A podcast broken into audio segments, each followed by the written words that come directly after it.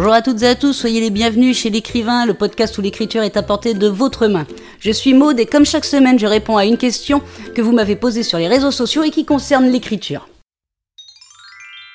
Cette semaine, je réponds à la question de Christelle qui sur Facebook me demande c'est quoi un essai en littérature?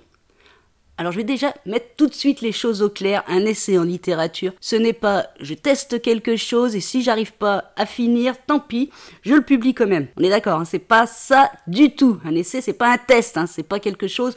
Si ça marche pas, euh, tant pis.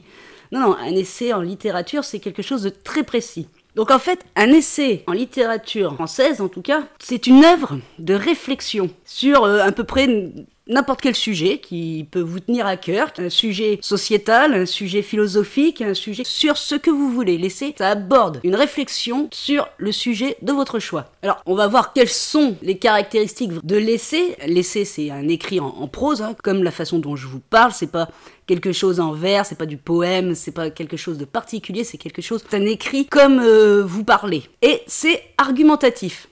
L'essai est toujours argumentatif. Euh, on ne raconte pas une histoire, on présente euh, une réflexion que l'on a sur un sujet. On présente la vision des choses que l'on peut avoir personnellement sur un sujet. Donc le principe de l'essai, c'est en gros, vous voyez un peu la dissertation au lycée, des choses comme ça, avec thèse, antithèse, synthèse.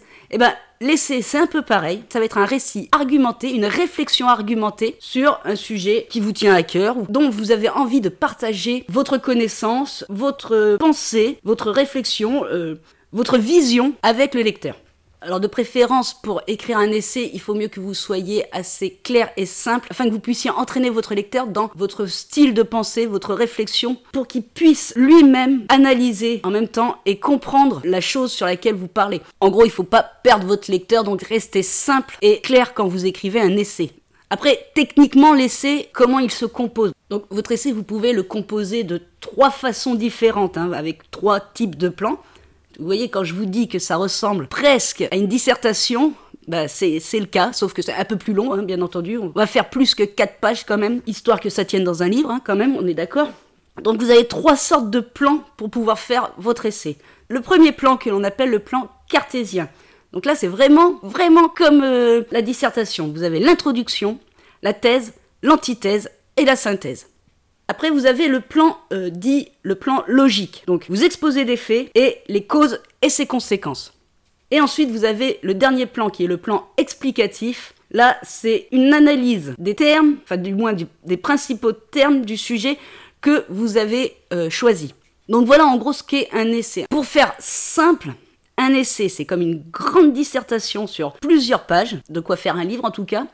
C'est quelque chose écrit en prose, donc quelque chose d'écrit de façon simple et claire pour que votre lecteur puisse comprendre la réflexion que vous avez sur tel ou tel sujet. Voilà Christelle, j'espère avoir répondu à ta question sur l'essai.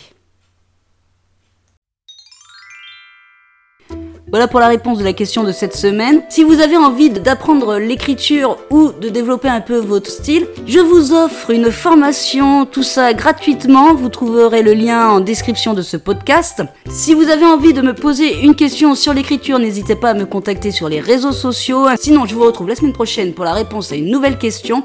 En attendant, bonne écriture à toutes et à tous et prenez soin de vous.